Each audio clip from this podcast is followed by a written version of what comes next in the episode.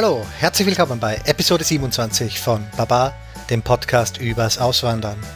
Mein Name ist Andreas und in diesem Podcast spreche ich regelmäßig mit Menschen in aller Welt. Heute ist es soweit. Nach ganz viel Europa- und Amerika-Fixierung treibt es mich heute endlich nach Asien. Und zwar spreche ich heute mit Oliver in Singapur. Es wird nicht nur über Singapur gehen, weil Oliver grundsätzlich im ganzen asiatischen Raum, im pazifischen Raum eigentlich unterwegs ist. Also sehr breiter Blick auch über, vor allem über Singapur und China. Aber sehr interessantes Gespräch. Ich hoffe, ihr habt Spaß dabei. Wie immer aber jetzt am Anfang mein kurzer Blog. Wenn ihr mir Feedback geben wollt, wenn ihr teilnehmen wollt, wenn ihr sonst irgendwas zu sagen habt, könnt ihr das gerne auf verschiedensten Plattformen tun. Und zwar auf Twitter, Facebook, Instagram, E-Mail und im Blog. Alle Links dafür findet ihr am Ende der Show Notes. Ab dieser Woche findet ihr bei den Show Notes auch einen Link zu meiner Support-Page. Dort findet ihr alle Möglichkeiten, wie ihr mich eventuell unterstützen könnt. Es ist absolut nicht Pflicht, es ist nicht nötig. Ich freue mich über jedes Dankeschön. Und das ganze Geld, was da reinkommt, wird direkt in die Serverkosten und in Equipment gesteckt. Also ich werde damit nichts, werde mich damit nicht in die Südsee absetzen. Wobei mit dem Podcast wäre ein Endziel in die Südsee absetzen sogar relevant genug, oder? Wie dem auch sei. Alle Möglichkeiten am Ende der Show Notes. Wir hüpfen direkt ins Gespräch. Es ist eine etwas längere Folge, aber sie ist echt toll geworden. Ich wünsche euch viel Spaß. Hallo Oliver. Hallo Andreas. Kannst du dich mal kurz vorstellen, bitte?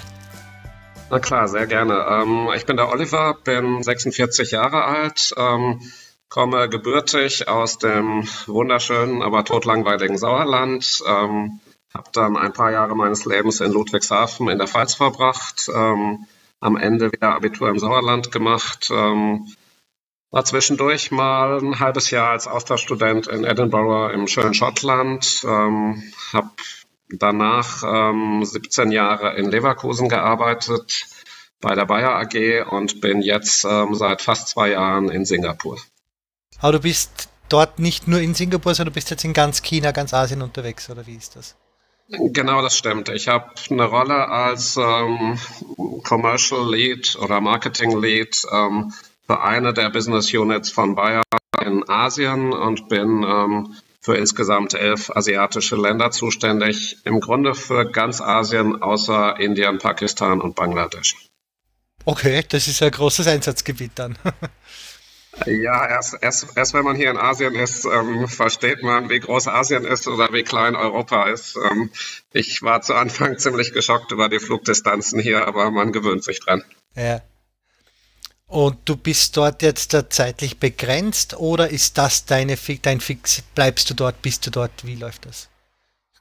Ähm, ich hatte eigentlich ursprünglich gedacht, ich bleibe mindestens drei Jahre hier, ähm, weil ich die Rolle sehr, sehr liebe und weil ich diese Region un unfassbar liebe und mir sogar vorstellen könnte, dauerhaft hier zu bleiben. Ähm, ich weiß aber seit, im Grunde selber seit letzter Woche, dass äh, meine Rolle hier wahrscheinlich nur bis Anfang nächsten Jahres andauert und ich danach ähm, nach St. Louis in die USA wechseln werde weil wir in der Firma sehr, sehr viel gerade umstrukturieren. Ähm, meine Stelle hier nicht ganz sicher ist ähm, und man mir eine sehr, sehr spannende Stelle in den USA angeboten hat. Insofern ähm, werde ich schweren Herzens Asien verlassen, ähm, worüber ich wirklich traurig bin. Andererseits freue ich mich auch auf ein neues Abenteuer, was demnächst startet. Hm, verstehe ich. Also du wohnst jetzt seit zwei Jahren in Shanghai. In, in Singapur. Ja, Entschuldigung. In, ah, in Singapur natürlich. ähm, ja, erzähl was. Ist ja etwas von dem, also China kriegt man sowieso gar nichts mit und dann noch diese Stadtstaaten, die irgendwie so halb zu China gehören oder auch nicht, das kriegt man noch viel weniger mit. Also, was, wie ja, ist das, das dort? Das, das stimmt. Ähm, als Deutscher hat man mit Singapur ja eigentlich gar nicht so viel zu tun. Ähm, der eine oder andere ist Formel 1-Fan und weiß, dass es hier ein Rennen gibt. Ähm, die meisten haben das Marina Bay ähm, Gebäude schon mal irgendwo auf dem Foto gesehen oder die, die Super Trees. Aber im Grunde ähm, hat man keine, keine Vorstellung von diesem Land und so ähnlich ging es auch mir. Ähm, erste, erstes Missverständnis ist, Singapur gehört nicht zu China, absolut gar nicht. Es ist auch kein Stadtstaat, wie viele Menschen denken. Ähm, ich bekomme ab und an mal Post, die an, an Oliver Gut in Singapur, China geht. Ähm, wir gehören aber gar nicht zu China. De facto ist, gehörte Singapur ursprünglich mal zu Malaysia, ist dann eigenständig geworden und ist ein komplett eigenständiger Stadtstaat in Südostasien. Ähm, hat fünf Millionen Einwohner, ist also schon ein eher kleines Land und von der Fläche her eher kleiner als, als eine Stadt wie Hamburg. Ähm, ist aber wirtschaftlich wirklich das, das Zentrum in Südostasien, würde ich sagen, ähm, wo sehr, sehr viele westliche Firmen ihren Standort haben, ist das große Wirtschaftszentrum hier mit fast allen Banken als Standort ähm, und ist sehr, sehr stark in auch ganz viele westliche Firmen investiert. Insofern Singapur ist klein als Land von der Fläche oder der Einwohnerzahl, ist aber von der Bedeutung größer, als es den meisten von uns klar ist, auch mir, bevor ich hier hinging. Hm. Ich habe auch gerade gesehen, ich habe wirklich Singapur und Shanghai komplett in meinem Hirn falsch abgelegt. Also ich habe echt geglaubt, du bist in Shanghai, drum auch die Stadtstaaten-Aussage. Gar, gar, gar kein Problem. Ich, ich muss gestehen, ich, ich kenne China auch ganz gut. Ähm, ich bin zurzeit fast einmal im Monat in China. Ähm, finde China sehr, sehr spannend. Witzigerweise war ich nie in Shanghai, weil mein Einsatzgebiet oder der Bereich bei Bayer, in dem ich arbeite, ähm, der Pflanzenschutz ist. Und ähm, insofern unser, unser Headquarter ist in Beijing und ansonsten bin ich meistens eher in Städten, wo, wo viel Landwirtschaft drumherum ist, also eher in den Provinzen. In Shanghai oder in Hongkong bin ich zumindest beruflich leider nie. Man kann sich nicht immer aussuchen. Ja. Aber ja, dann halt Singapur. ähm, ja, wie gesagt, ich weiß gar nicht. Das Einzige, was ich darüber weiß, ist, dass sie eine lustige Variante von Englisch haben. So ein Englisch-Tamil-Mischmasch mit Singlish. Ja, das stimmt. Ähm, die, die, die, Sprache hier ist zu Anfang sehr gewöhnungsbedürftig und ähm, ich muss sagen, ich habe mich ich wollte eigentlich seit einigen Jahren schon gerne mal wieder ins Ausland wechseln. Und eine der Motivationen war immer, dass ich gedacht habe, es ist spannend, nochmal eine Sprache richtig ähm, dazu zu lernen. Und ich hatte immer so ein bisschen auf Spanisch und Lateinamerika spekuliert. Am Ende wurde es dann, wurd's dann Singapur und ehrlich gesagt kann man sich sein Englisch hier nur versauen, ähm, weil die wirklich eine sehr, sehr ähm, witzige Eigenkreation von Englisch sprechen. Ähm, man gewöhnt sich aber relativ schnell dran. Ähm, das Schlimme ist, man passt sich auch so ein bisschen an. Also ich merke, ich rede manchmal mittlerweile auch ein bisschen merkwürdiges Englisch. Aber sonst von den anderen Sprachen, also Tamil oder Malaysisch, so irgendwas, hast, hast du auch Bilder aufgeschnappt oder kommst du mit Englisch eh durch? Ähm, ich ich komme eigentlich überall mit, mit Englisch durch. Natürlich versuche ich in jedem Land irgendwie so zwei, drei Höflichkeitsbegrüßungsfloskeln möglichst in der Landessprache zu sprechen. Ähm, ich habe auch letzte Woche das erste Mal im Leben ein chinesisches Werbevideo aufgenommen ich bekam ähm, dafür witzigerweise auf, auf, auf Instagram und, und WeChat, was so ein bisschen das chinesische WhatsApp ist, auch viel positive Rückmeldung von Ausländern. Ähm, die einzige ehrliche Rückmeldung, die ich bekam, war aber wahrscheinlich von, von einer chinesischen Kollegin, die mir zurückschrieb, Oliver, your Chinese sucks. Und ich, ich glaube, das beschreibt mein Sprachtalent ganz gut. Haben Sie dir in Lautschrift das zusammengestellt oder kannst du es ein bisschen? Ähm, Sie haben es mir im Grunde vorher so oft gesagt, bis ich es ähm, wiederholen konnte. Oh Gott, noch schlimmer. Ich, ich, kann, ich, ich, ich, kann die Zeichen ja leider überhaupt nicht lesen und ähm, nee, man, man hat es mir vorher fünfmal gesagt und danach habe ich es wiederholt, aber scheinbar war meine Betonung dann doch nicht ganz so gut. Äh, überraschend irgendwie, oder?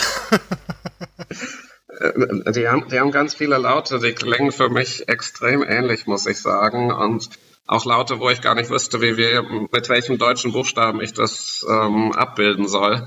In, insofern ist, ist tatsächlich nicht so ganz einfach. Aber zum Beispiel, zum Beispiel Indonesisch ist eine Sprache, die ja hier im Nachbarland ganz viel gesprochen wird und auch in Singapur gibt es ganz viele ähm, Indonesier und ähm, deren Sprache Bahasa ist wiederum relativ ähnlich aus oder leicht auszusprechen für einen Deutschen. Also man, man kann jetzt nicht sagen, alle asiatischen Sprachen sind schwer. Ähm, sie sind komplett unterschiedlich. Ich würde sagen, ähm, Chinesisch ist oder Mandarin ist extrem schwer. Thai auch relativ schwer, weil, weil Sachen sehr unterschiedlich ausgesprochen was ganz anderes bedeuten. Ähm, dagegen ist zum Beispiel Bahasa relativ einfach und, und auch äh, Tagalog, die Sprache in den Philippinen, scheint mir nicht ganz so schwierig. Die haben aber auch beide, glaube ich, das lateinische Skript, oder? Ja, ja, genau. Das, das, das macht immer einen Riesenunterschied, ja. ja, klar, absolut. Aber bisher, ich, ich muss gestehen, ich bin hier beruflich so etwa zwei von drei Wochen auf Reisen. Bei der ganzen Reiserei schaffst du es nicht, nebenher noch eine Sprache zu lernen. Ähm, ich, ich hätte es super gerne. Ich wünsche es mir auch, dass ich es irgendwann im Leben vielleicht noch mache. Ich hätte wirklich Lust ähm, zu versuchen, ein bisschen Mandarin zu lernen, aber im Moment, ich schaffe es zeitlich einfach nicht.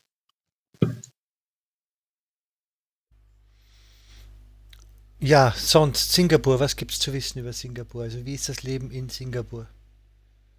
Ähm, Singapur ist ist zunächst mal ein, Staat, der ähm, wirklich aus einer ganzen Mischung von, von Menschen besteht. Ähm, so etwa 70 Prozent der Menschen in Singapur haben ursprünglich einen, einen chinesischen Background, ähm, sprechen also teilweise auch in ihren Familien noch Mandarin oder, oder Hokkien, was eine andere Art äh, oder eine andere chinesische Sprache ist, im Mandarin aber relativ ähnlich.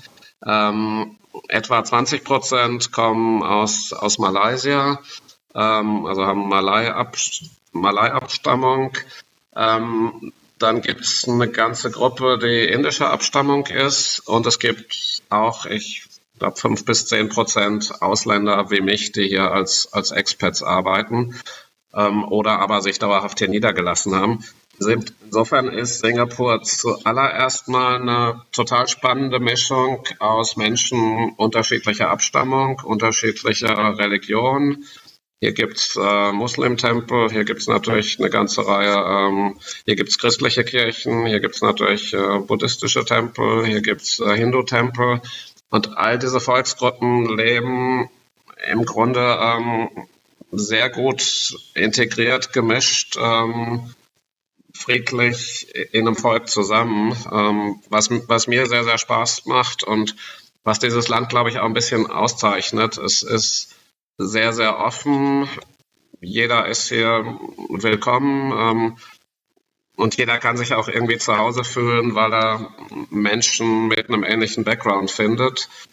Es ist aber absolut nicht getrennt. Also du siehst überall am Strand oder in der Stadt oder im Restaurant Menschen, wo du auf den ersten Blick siehst, die sind komplett gemischt. Da ist ein, sind westliche Menschen gemischt mit Asiaten, da sind Muslims gemischt mit, ähm, mit Indern und, und, und Chinesen. Ähm, diese Mischung finde ich das, was Singapur am meisten auszeichnet, würde ich sagen. Aber wie kommt's? Was hat Singapur richtig gemacht, um da wirklich so viele gleich starke Gruppen so gut zu integrieren, dass, sie, dass das hinhaut so gut? Das ist eine Frage, die ich mir zu Anfang hier auch immer gestellt habe. Was hat Singapur richtig gemacht, dass sie innerhalb von 50 Jahren ähm, ein sehr, sehr wohlhabender Staat geworden sind, äh, mit einer kompletten ähm, Durchmischung und Integration. Ich habe den Eindruck, ähm, wenn wir von der Integrationsseite sprechen, dann ist es die Tatsache, dass es nicht die eine dominierende Volksgruppe gibt. Natürlich ähm, sind die Menschen mit chinesischem Background hier in der, in der Mehrzahl ähm, und insofern im weitesten Sinne auch dominant. Aber zum Beispiel der, der, ähm, der, Präsident ähm, wird alle paar Jahre rotiert und muss jeweils ähm, von einer anderen Abstammung sein. Also es ist festgelegt, dass nach einem Chinesen ein Malai folgt, ähm, so dass im Grunde jede Gruppe sich auch politisch ähm, repräsentiert fühlt. Und dann gibt's ähm, zum Beispiel in den verschiedenen Siedlungen hier gibt's feste Quoten wie viele Menschen eine, einer Volksgruppe ähm, da wohnen dürfen. Also es können keine Ghettos entstehen. Also Interviertel kann es gar nicht geben. Genau, es kann kein Inderviertel geben, ist nicht erlaubt. Es, es kann auch kein Chinesen- oder Malaiviertel geben. Es kann auch hier keine riesige Zahl beispielsweise an Franzosen geben, weil nur eine bestimmte Quote an Franzosen hier jemals ähm, einen Permanent Resident äh, Status bekommt. Auch da gibt's relativ feste Quoten und man guckt, dass keine Volksgruppe irgendwie zu groß oder zu stark oder über, überrepräsentiert wird. Ähm, wenn du dagegen der einzige Zypriot bist, der hier leben möchte, dann ist es wahrscheinlich relativ leicht, äh, einen Permanent Resident Status zu kriegen. Aber gewisse Gruppen wie Franzosen, ähm, Engländer, aber auch Deutsche sind hier relativ stark repräsentiert. Ähm, da ist es deutlich schwieriger und ziemlich viele werden abgelehnt, wenn sie dauerhaft hier leben möchten. Wow. Ich denke, das sind so die Sachen, die auf der Integrationsseite richtig gemacht worden sind. Ähm, was anderes ist sicherlich auch, ich glaube, ich bin da nicht bestens informiert, aber ich glaube, in den Schulen spricht man sowohl seine eigentliche Sprache, also die seine Abstammung, es lernen aber auch alle Mandarin und natürlich alle Englisch. Ähm, das heißt, man es gibt nicht die Möglichkeit, dass du hier ähm, aufwächst und die, die Landessprachen überhaupt nicht richtig sprichst, sondern in deiner Familie immer nur Indisch sprichst oder sowas. Ähm, auch, auch das ist nicht möglich. Ich glaube, dass es trotzdem einen gewissen Grad an Unterschieden gibt, ähm, was Karriereperspektiven angeht. Also man merkt schon, dass ich glaube, in den Managementjobs die Chinesen ein bisschen überrepräsentiert sind. In ähm, etwas niedrigeren Jobs habe ich den Eindruck, dass die Quote an, an Indern oder Malai etwas höher ist. Also ich glaube schon, dass auch hier es nicht so ist, dass jeder absolut die gleichen Chancen hat. Ähm, ich denke schon, da spielt der Family Background ähm, und wie wohlhabend man ist natürlich eine Rolle. Aber ich sage mal, zumindest eine friedliche Integration haben sie ganz gut geschafft. Was vielleicht auch eine Rolle spielt, ist, dieses Land hat sehr, sehr strikte Regeln, ähm, also strikte Gesetze mit, mit ziemlich hohen Strafen. Zu Anfang fand ich sehr, sehr gewöhnungsbedürftig ähm, und man spricht ja auch oft von Singapur irgendwie als, als ähm, Staat der ähm, extrem harten, strengen Gesetze.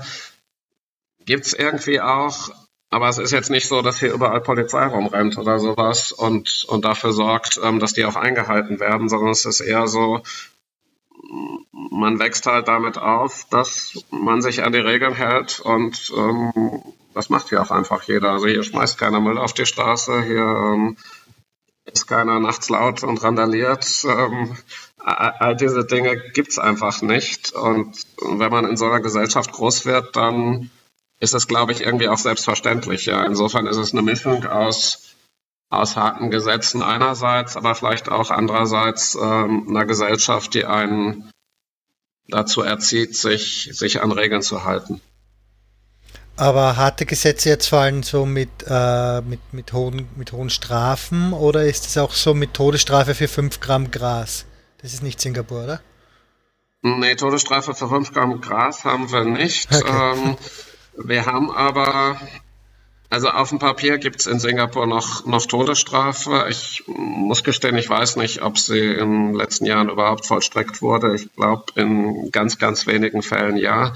Aber es, es gibt sie zumindest. Ähm, und was es häufiger gibt, ist ähm, eine Art der Strafe, die, die ich als Deutscher jetzt sehr gewöhnungsbedürftig finde, ähm, nämlich eine Art von Stockschlägen.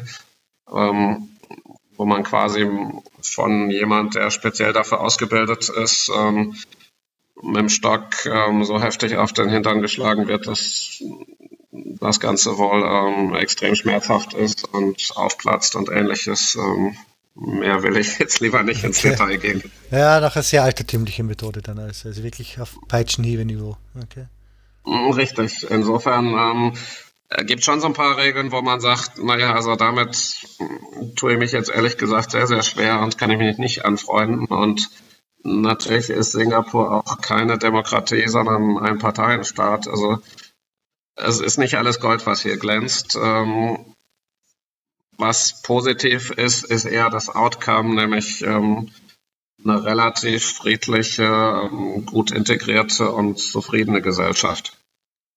Aber ich, ich bin jetzt zum Beispiel nicht ganz sicher, wie es ist, wenn man hier als politischer Gegner ähm, lebt. Ich glaube, also so eine absolute Meinungsfreiheit gibt es in Singapur zum Beispiel nicht. Ähm, auch man darf theoretisch demonstrieren, aber in der Praxis ist das alles nicht so ganz einfach. Ähm, also insofern ist Singapur hat ein paar tolle Seiten, aber es gibt auch ein paar Schattenseiten, die man nur auf den ersten Blick nicht so ganz. Was wären dann die tollen Seiten? Ähm, die tollen Seiten aus meiner Sicht sind ähm, eine, eine Gesellschaft, die ähm, toll durchmischt ist, die, ich glaube, sich sehr mit ihrem Land identifiziert und, und glücklich und zufrieden ist. Ähm, ein Staat, der sehr viel dafür tut, dass ähm, genug Grünfläche da ist. Wir sind, glaube ich, die grünste Millionenstadt in, in der Welt. Ähm, ein Staat, der sehr langfristig plant und im Grunde 20 Jahre vorwärts denkt, ähm, sehr früh in neue Technologien investiert, ähm, sehr stark frühzeitig eine Infrastruktur schafft, mit der man wachsen kann, mit der ähm, die Menschen nicht ihre ganze Zeit im Stau verbringen. Also man erkennt ein bisschen, was möglich ist politisch, wenn ein Staat nicht alle zwei Jahre in, im Wahlkampf oder alle vier Jahre im Wahlkampf steckt und im Grunde die Hälfte der Zeit damit verbringt, ähm, die passende politische Mehrheit zu, zu finden, wie das jetzt in Deutschland gerade der Fall ist. Ja, aber es ist halt dafür, ich habe jetzt gerade ein bisschen nachgeschaut, es ist halt ein Parteienstaat im Endeffekt. Es gibt nur seit, seit der Existenz ist immer die gleiche Partei in der Macht gewesen. Richtig, genau. Es ist ein, es ist ein kompletter Ein-Parteien-Staat. Ähm, es, es gibt Wahlen, aber im Grunde hat eine Partei immer 90 Prozent und mehr. Ähm, insofern ist aber das Richtung Turbokapitalismus, weil die meisten Länder haben sich da eher Richtung Kommunismus mit der Art entwickelt, mit der Ein-Partei. Das ist ein bisschen komisch dann. Das ist das Interessante hier. Also ähm, Singapur ist, ist für mich der Staat, der wirtschaftlich wahrscheinlich am meisten richtig gemacht hat in der Welt in den letzten 50 Jahren.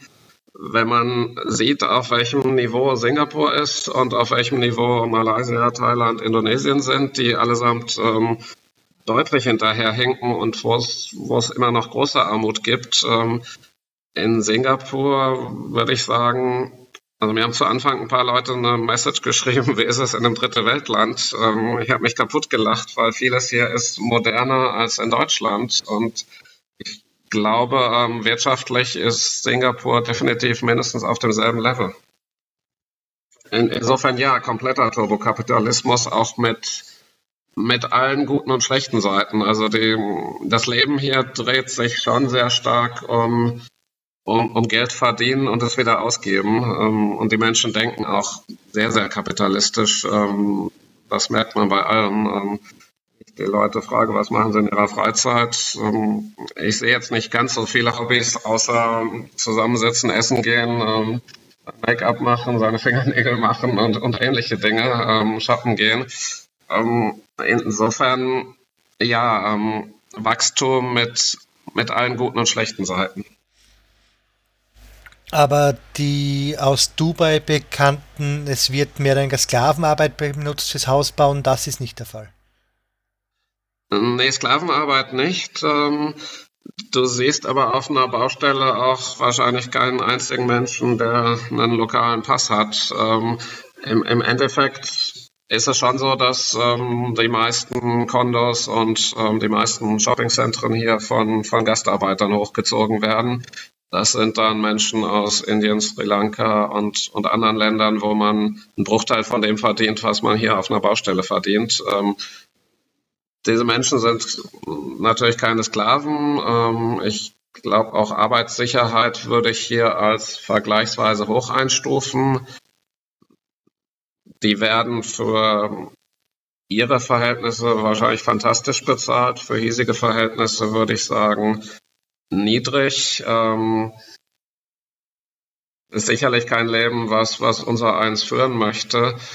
Andererseits bin ich mir nicht ganz sicher, ob das Leben auf einer deutschen Baustelle so viel besser ist, wenn ich ganz ehrlich bin.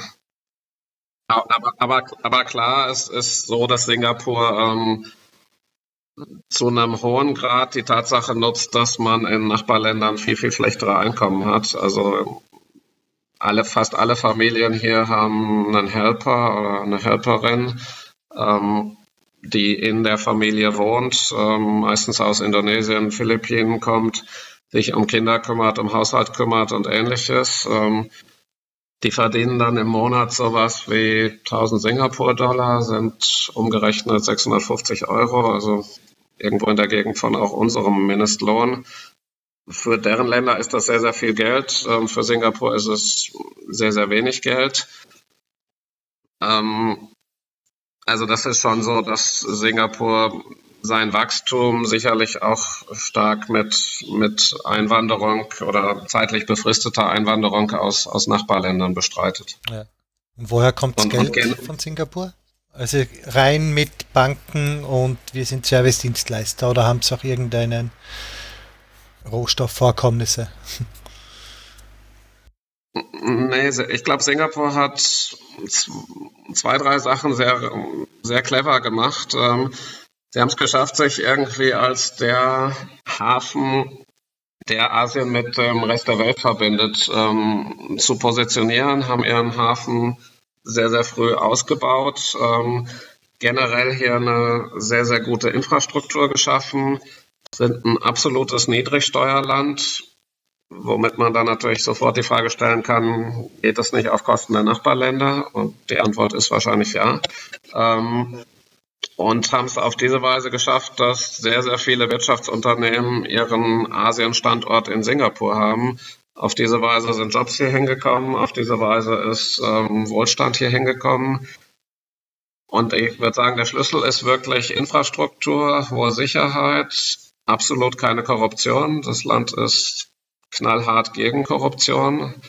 Ähm, eine stabile, eine stabile Währung, die nicht wie die Nachbarländer permanent äh, Wert verliert und, und eine niedrige Besteuerung. Ich glaube, das sind die fünf Erfolgsfaktoren von Singapur.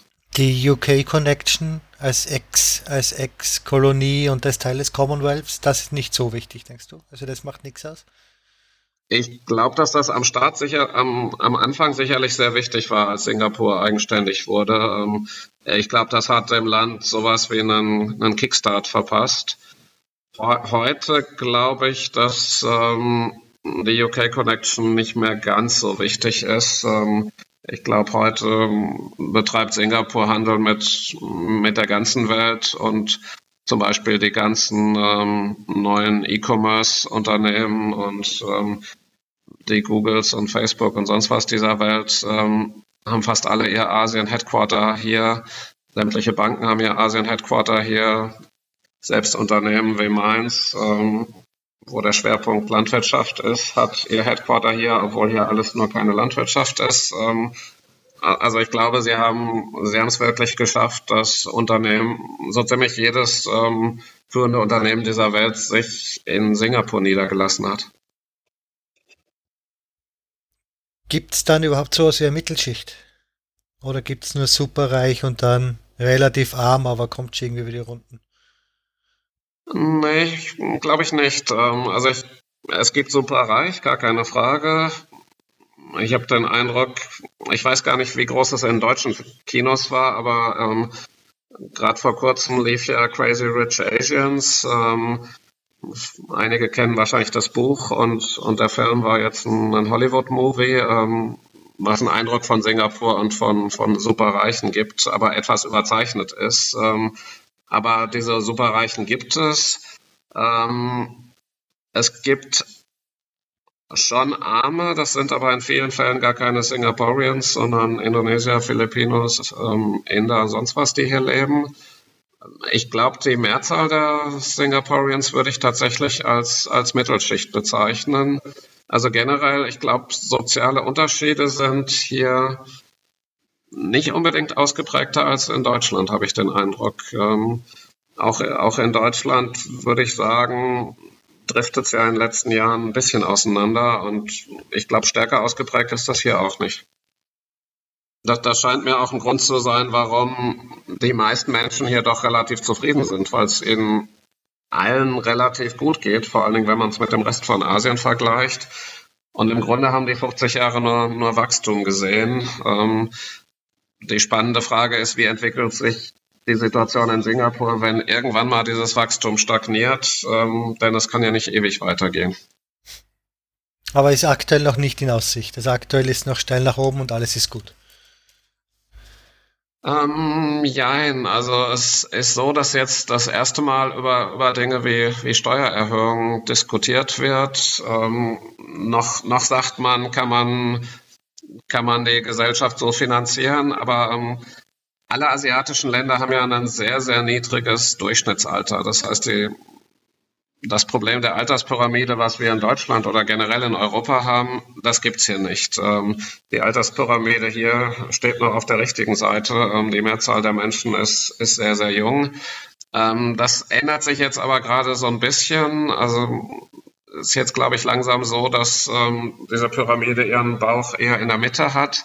Insofern wird jetzt das erste Mal darüber diskutiert, dass man zum Beispiel das Sozialsystem insofern verändern muss, dass man stärker investiert in, in Dinge wie Alterssicherung, äh, Gesundheit und ähnliches. Ähm, das sind Themen, die jetzt hier zunehmend an Bedeutung gewinnen und wo man dann schon ein bisschen merkt, dass ähm, dieses Wachstum vielleicht nicht ewig weitergeht. Ähm, was anderes, was man merkt, ist, Industrien, die hier sehr wichtig sind ähm, oder, oder immer waren, war, war Öl ähm, rund um Singapur rum gibt's gibt's ähm, genug Ölvorkommen und andererseits gibt's ähm, genug Schifffahrt, die quasi Singapur mit dem Rest der Welt oder Asien mit dem Rest der Welt verbindet und natürlich die Banken und alle diese drei Industrien haben ja zurzeit oder eigentlich seit zwei, drei Jahren schon keine ganz leichten Jahre.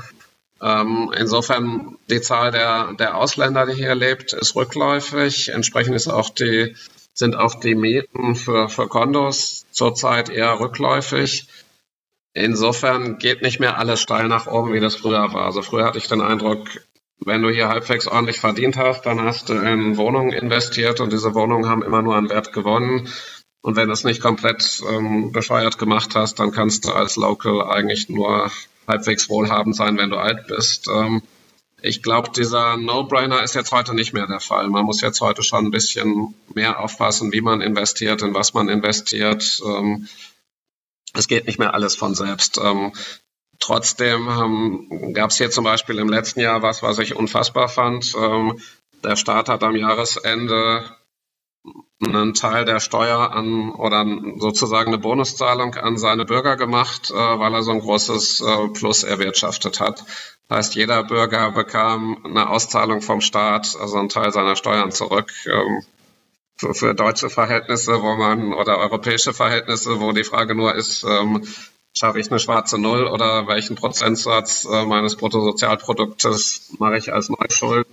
Ähm, natürlich eine unfassbare Situation.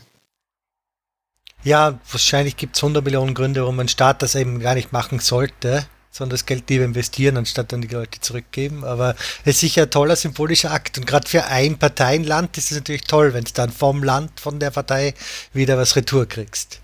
Das ist schon ein schöner Werbeeffekt.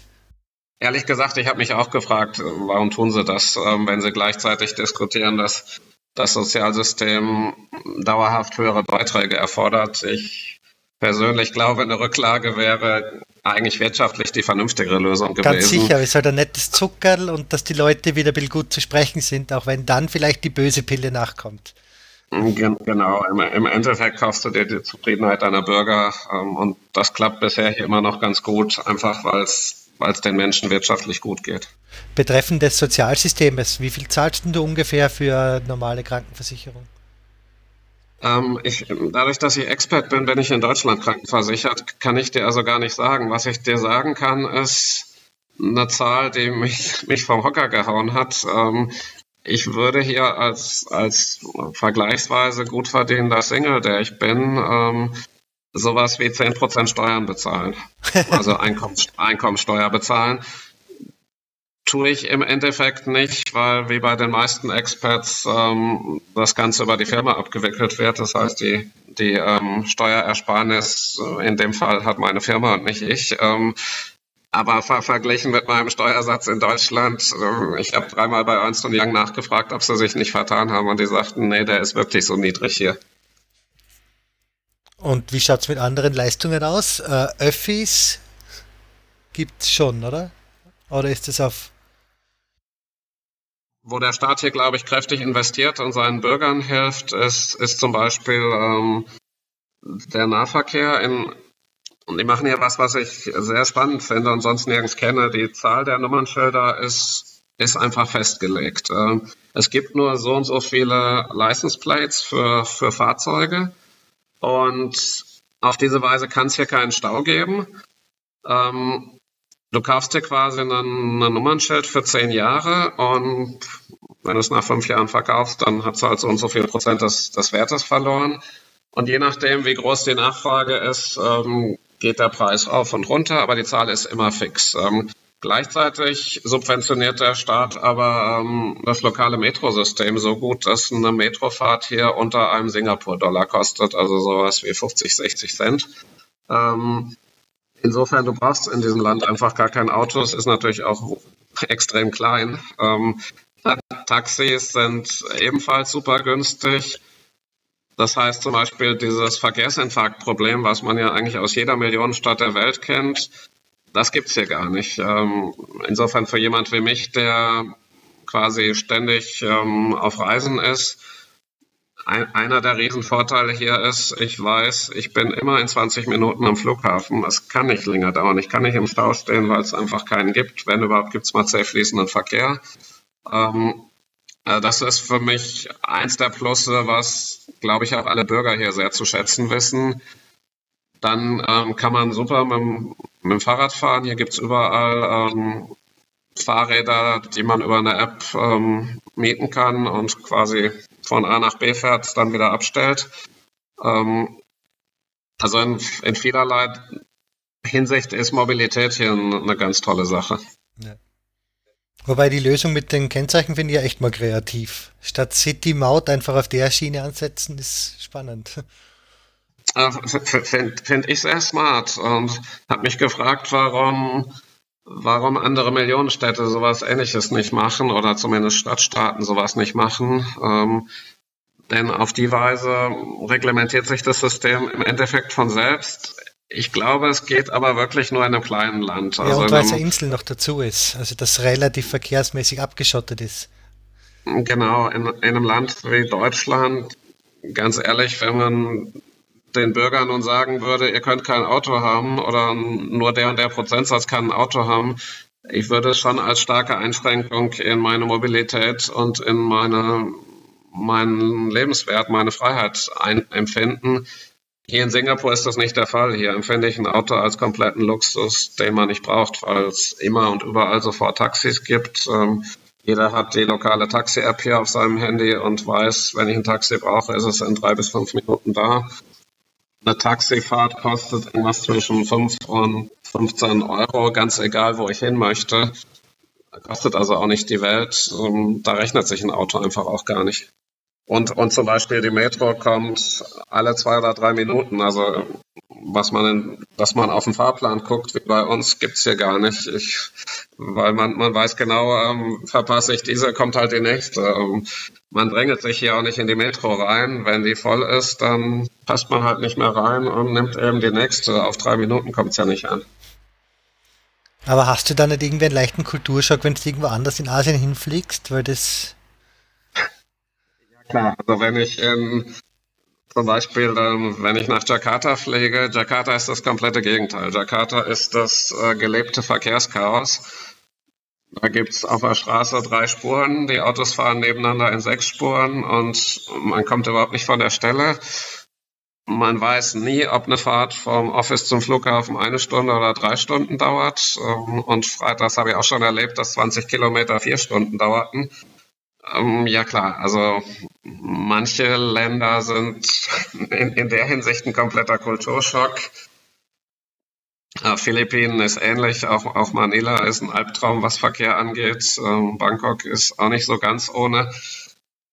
Aber im Endeffekt, naja, jeder, jeder kennt das hier und jeder weiß das hier. Und insofern, äh, wenn man im Verkehr feststeckt und nicht pünktlich zu seinem Meeting kommt, dann hat hier jeder Verständnis dafür. Und wenn man so permanent auf Reisen ist, man lebt ein bisschen anders. Also ich, ich habe es mir angewöhnt, ich, egal wo ich gerade sitze, ich versuche schon mal meine E-Mails zu machen oder oder Telefonate und ähnliches. Ähm, man nutzt quasi alle Zeit, die irgendwie gerade da ist, um, um Dinge zu erledigen und denkt nicht mehr so, ich bin jetzt im Office, da arbeite ich und sonst arbeite ich nicht. Es, es mischt sich alles ein bisschen mehr, ist ein bisschen flexibler. Ähm, manchmal ist das gut, manchmal ist es nervtötend, aber so ist Asien halt.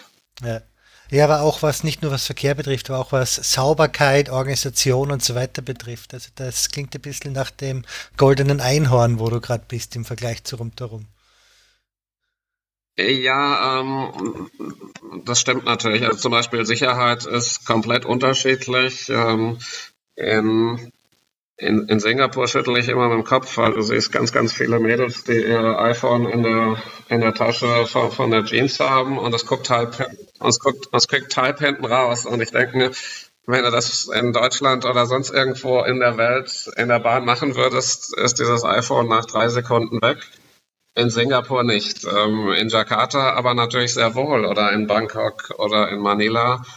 Also insofern, man, man, muss immer kurz drüber nachdenken, wo bin ich jetzt gerade und, und sich wieder anpassen und entsprechend verhalten.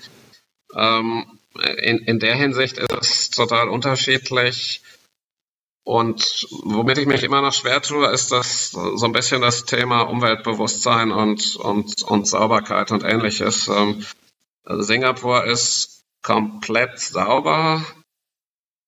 Man darf aber jetzt nicht glauben, deshalb hätte Singapur ein tolles Umweltbewusstsein. Also du kaufst dir fünf Sachen im Supermarkt und die werden dir in sieben Plastiktüten eingepackt, damit die auch ja nicht auf dem Weg reißen und sowas. Ähm, also es hängt jetzt nicht automatisch mit einem hohen Umweltbewusstsein zusammen, aber zumindest ist, ist das Thema Sauberkeit extrem hier.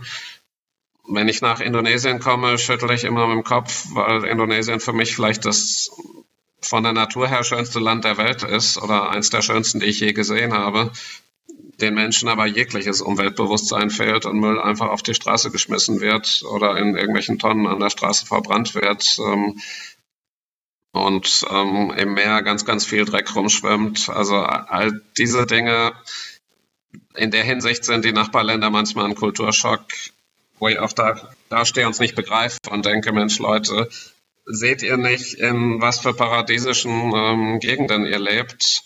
Und ihr wisst es einfach irgendwie gar nicht zu schätzen, sondern schmeißt euren Müll überall hin. Ähm, ich versuche es immer in Gesprächen irgendwie mit Leuten drüber zu reden. Aber ich merke, ähm, da ist einfach ein sehr unterschiedliches Bewusstsein, wie wir groß geworden sind und wie man in solchen Ländern lebt. Mhm ist eine Bewegung, also gibt es ein bisschen eine grüne Bewegung, das Thema Recycling aufkommen, das ein bisschen auf, nach oben treiben will oder gar nicht? Kriegst du das mit?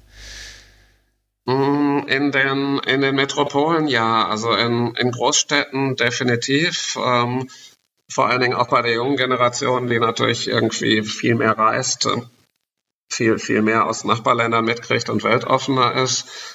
In, in Singapur schaffen wir jetzt genauso Plastikstrohhelme ab, wie ihr das auch in Europa gerade tut. Ähm, also teilweise ja, in manchen, manchen Ländern ja, in manchen ähm, Gesellschaftsschichten ja. Wenn ich aber zum Beispiel irgendwo auf einem Dorf in, sagen wir mal, Sumatra bin und erzähle den Leuten irgendwas über, über, ihr müsst ein bisschen mehr auf eure Umwelt achten, dann schütteln gucken die mich eher ein bisschen irritiert an, weil das, glaube ich, wirklich nicht ihr größtes Problem gerade ist. Ja. Auch verständlich irgendwie, aber ja. So kurzfristig denken ist halt, ja. Was soll man sagen? Ja, du, du hast halt wirklich schon sehr, sehr starke soziale Unterschiede in, nehmen wir China als Land. Ähm, in, in China, das Leben in Shanghai ist wahrscheinlich moderner als in Deutschland äh, und das Leben in Beijing ist ebenfalls super modern und die Menschen sind absolut auch mit westlicher Kultur und allem aufgewachsen. Wenn ich dann aber irgendwie 1000 Kilometer von China entfernt in irgendeinem Dorf bin, da kommt es vor, dass ich der erste Ausländer bin, den die Kinder da jemals gesehen haben. Und da lebt man wirklich nur von Landwirtschaft und im Endeffekt geht es darum, genug zu essen für die Familie zu haben. Die meisten Menschen haben sowas wie ein Mo, das ist ein Fünfzehntel von einem Hektar als, als Fläche zur Verfügung, also wirklich nicht viel, ähm, und versuchen damit ihre Familie durchzubringen. Ganz ehrlich, da hat man andere Sorgen als in der westlichen Welt und das ist auch irgendwie nachvollziehbar. Ja. Du hast vorher mal kurz gesagt gehabt, dass du in den anderen Städten und anderen Ländern einen Kulturschock gehabt hast ab und zu mal. Hast du den in Singapur selbst überhaupt gehabt? Äh, nee, in Singapur eigentlich gar nicht. Also als ich hier ankam, vielleicht ein bisschen. Ich bin jetzt kein Mensch, der... Ich habe niemals in einer absoluten Großstadt gewohnt. Insofern, als ich in Singapur ankam, war das schon so, oh mein Gott, sind alle Gebäude hoch und oh mein Gott, ähm, alles groß hier. Aber so geht es mir auch, wenn ich nach Chicago komme zum Beispiel. Ähm, insofern die erste Woche habe ich mich schon gefragt, Mensch, gehöre ich hier eigentlich hin? Ähm, mittlerweile empfinde ich Singapur gar nicht mehr als groß, weil es flächenmäßig so klein ist und weil man sich im Endeffekt doch immer an denselben Orten aufhält. Und ansonsten vom Leben her kommt man hier sofort sehr, sehr, sehr schnell zurecht. Also ich, ich hatte hier überhaupt keinen Kulturschock. In beispielsweise ja, Südost, in den anderen südostasiatischen Ländern hatte ich ihn zu Anfang ein bisschen. Und in China tat ich mich lange sehr, sehr schwer damit, dass ich die Sprache halt einfach nicht kann und an vielen Orten mich auch keiner versteht, wenn ich Englisch spreche. Also in China als ganz alleine als westliche Person ohne Begleitung von einem Chinesen ist nicht immer ganz einfach. Ich habe das Glück, dass ich meistens fast immer mit lokalen Kollegen zusammenreise. Die kümmern sich dann um mich und das Schöne ist, ich kann auch alles fragen, jeder erklärt mir alles. Ähm, insofern, ich glaube, ich habe in den zwei Jahren extrem viel über, über die ganzen Länder hier gelernt. Und Kulturschock hin oder her, ähm, was man sehr, sehr schnell lernt hier in Asien ist, die Menschen sind alle extrem liebenswerte, nette Menschen. Also ich hatte nie das Gefühl, da ist irgendwie eine kulturelle Barriere zwischen mir und den Menschen. Im Gegenteil, die sind unfassbar gastfreundlich und selbst wenn man sich nur über einen Dritten verständigen kann, ähm, hatte ich immer das Gefühl, sehr, sehr schnell irgendwie Freunde in den entsprechenden Ländern gefunden zu haben. Und ich habe letzte Woche unserem chinesischen schon beigebracht, dass, dass ich in drei Monaten wahrscheinlich in die USA wechsle. Und die Leute haben mich wirklich komplett geschockt angeguckt und, und waren sichtbar, sichtbar traurig, dass ich weggehe. Ähm, fand, fand ich sehr, sehr schön. Und ich muss sagen, mittlerweile habe ich das Gefühl, mich verbindet mit fast jedem dieser Länder Freundschaft mit, mit einigen Kollegen dort, mit, mit einigen Menschen dort, die ich jetzt heute, heute Freunde nennen würde. Insofern Kulturschock hat man, was das Leben angeht, aber nicht was die Menschen angeht. Zwecks Freundeskreis aufbauen, war es dann in deinem Fall in Singapur wirklich möglich, wenn du eh mehr unterwegs als dort bist? Ist ja auch sehr schwer, oder? Ja, das, das, das ist tatsächlich nicht so ganz leicht. Ähm, ich kannte so ein Leben auch vorher nicht. Ich hatte immer einen Job, wo ich vielleicht eine Woche im Monat gereist bin, aber den Rest der Zeit war ich zu Hause.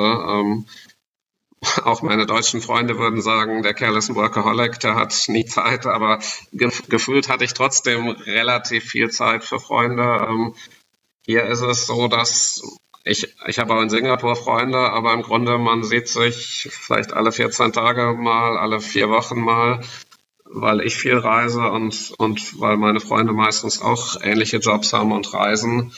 Insofern, das ist nicht so ganz leicht. Ich hatte auch die ersten sechs Monate hier eine Beziehung ähm, mit, mit einer Mädchen aus Indonesien, musste aber feststellen, dass bei so einem Leben ähm, es, es wirklich schwierig ist, eine Beziehung aufrechtzuerhalten, wenn man, wenn man permanent nicht da ist und es einfach schwierig ist, sich dann kennenzulernen, gleichzeitig einen Freundeskreis aufzubauen, zu versuchen, möglichst viel von Asien zu sehen und, und dann hier eine Freundin zu haben und für die auch genug Zeit zu finden. Also ich stellte irgendwann fest, das ist ein Zwiespalt, der, der kaum zu lösen ist und den ich dann irgendwann als als Druck oder als Stress empfand. Ähm, insofern haben wir das irgendwann getrennt.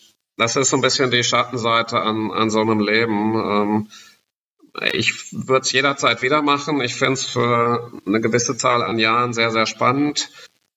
Ich habe es ehrlich gesagt vielleicht zu spät im Leben gemacht. Ich hätte so einen Job schon zehn Jahre früher machen sollen, weil es unfassbar spannend ist, die Welt kennenzulernen. Ähm, aber ja, man zahlt auch einen gewissen Preis dafür. Das ist leider einfach so.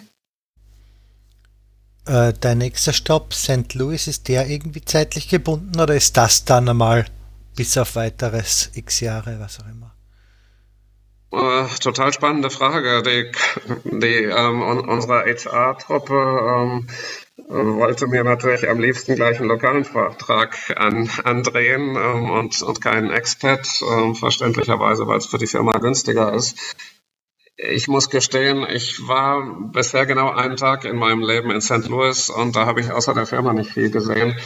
Ähm, fällt mir ganz, ganz schwer jetzt zu sagen, ob ich mir das dauerhaft vorstellen kann gehöre nicht zu den Menschen, die super viel bisher in den USA gereist sind oder da Urlaub gemacht haben. Ich bin eigentlich auch gar nicht so der Typ, der sich an der amerikanischen Kultur ähm, orientiert hat. Ich glaube, ich fand Asien immer spannender als die USA, auch früher schon.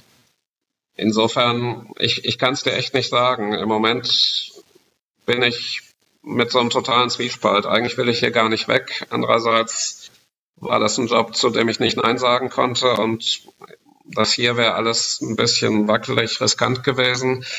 Insofern habe ich mich am Ende entschieden, das zu machen. Ähm, aber irgendwie mein Herz sagt, ich möchte irgendwann wieder nach Asien zurück und ich könnte mir durchaus vorstellen, irgendwann ähm, dauerhaft in Asien zu leben. Ich mag die Menschen hier einfach sehr.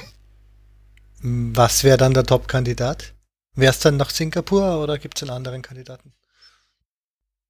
Äh, ja, habe hab ich auch drüber nachgedacht und es ist eine spannende Frage. Ähm, Singapur ist natürlich eigentlich als, also wenn ich jetzt mal 20 Jahre nach vorne denke oder 15 Jahre nach vorne und sage, ich gehe mit 60 in Rente, ähm, wo, wo würde man dann leben?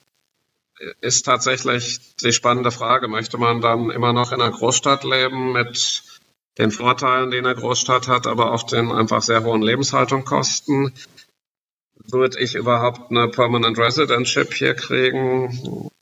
Bin ich mir nicht so sicher, glaube ich ehrlich gesagt nicht. Ähm, oder sucht man sich dann nicht vielleicht eher so ein kleines Paradies wie, ähm, wie irgendwo in Thailand oder, oder Bali oder irgendwo anders in Indonesien und sagt, ähm, ich, ich möchte da leben, ich sehe mich jetzt aber nicht alleine alt werden. Ähm, ich glaube, da wird es dann irgendwann eine Partnerin geben, die auch was zu sagen hat. Insofern, soweit plane ich nicht im Leben. Ähm, mein Leben hat eigentlich, ist nie so ganz einem festen Plan gefolgt. Den hatte ich nie. Ähm, ich habe immer so gelebt, dass ich gesagt habe, wenn ich das, was ich jetzt gerade mache, gerne mache und mit, mit Spaß und mit viel Energie mache, dann mache ich es wahrscheinlich auch gut und dann wird sich daraus die nächste Gelegenheit ergeben. Und insofern, mein, mein Leben ist nie einem festen Plan gefolgt und ich habe auch keinen.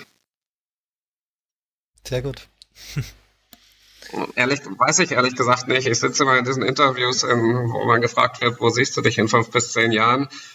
Also für fünf Jahre kann ich das schon noch beantworten, aber für zehn Jahre, ich, ich tue mich meistens schwer mit diesen Fragen. Ob das gut oder schlecht ist, ähm, ich, ich kann es dir nicht sagen. Ich glaube, für manche Menschen ist das gut, für andere Menschen wäre es ähm, absolut nicht das Richtige. Ich glaube, manche Menschen brauchen fest, einen festen Plan, ein festes Ziel, eine feste Orientierung. Ich bin vielleicht eher der Typ, der alles gerne ausprobiert, äh, neue Dinge kennenlernt, der sich permanent weiterentwickeln will, aber ich glaube, da sind Menschen einfach komplett verschieden. Da gibt es nicht gut oder schlecht. Ähm, was für den einen gut ist, ist für den anderen vielleicht komplett verkehrt. Mal ganz kurz wieder aufs Berufliche zurück. Du hast jetzt ja quer über Asien gearbeitet. Was die Arbeitswelt in Deutschland im Vergleich zu Asien, was sind denn da die größten Unterschiede? Also, was läuft denn anders? Ähm, die, die Art und Weise, wie man wie man Business-Partnerschaften aufbaut, läuft komplett anders. Ähm, und ich habe das zu Anfang gar nicht verstanden, als mir Menschen gesagt haben, wenn du hier erfolgreich sein willst, musst du erstmal verstehen, wie Asien funktioniert. Ähm, ich bin so ein bisschen naiv mit der europäischen Denke hier hingekommen. Ich habe gute Produkte. Ähm, das werden die Kunden schon, schon merken, wenn sie die testen und dann, dann fliegt das auch. Ähm, ganz so ist Asien aber nicht. In, in Asien ist es tatsächlich so, du, wenn du Geschäfte mit einer anderen Firma machen willst, ähm, du lernst dich erstmal kennen, zum Kennenlernen gehört definitiv auch abends zusammen essen gehen, in Ländern wie China auch abends zusammen trinken gehen.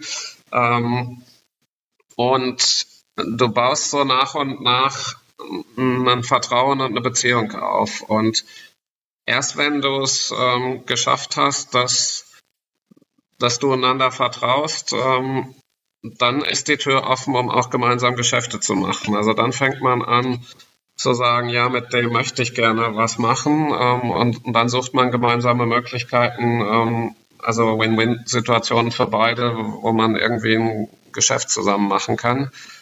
Aber es ist nicht so, du kommst dahin, präsentierst deine Produkte, der andere sagt, hurra, die sind ja super und ähm, alles geht von selbst. Es ist ein langsamerer Prozess. Ähm, wenn man aber erstmal eine, eine Partnerschaft hat und eine Geschäftsbeziehung, dann ist die auch wesentlich stabiler. Also dann kann jetzt nicht dein Wettbewerber morgen an der Tür klopfen und drei Prozent günstiger anbieten und du bist dein ganzes Geschäft sofort los, ähm, sondern ähm, da brauchst dann schon ein bisschen mehr, um diese Geschäftsbeziehung auch wieder zu zerstören oder als, als, als Wettbewerber da reinzukommen.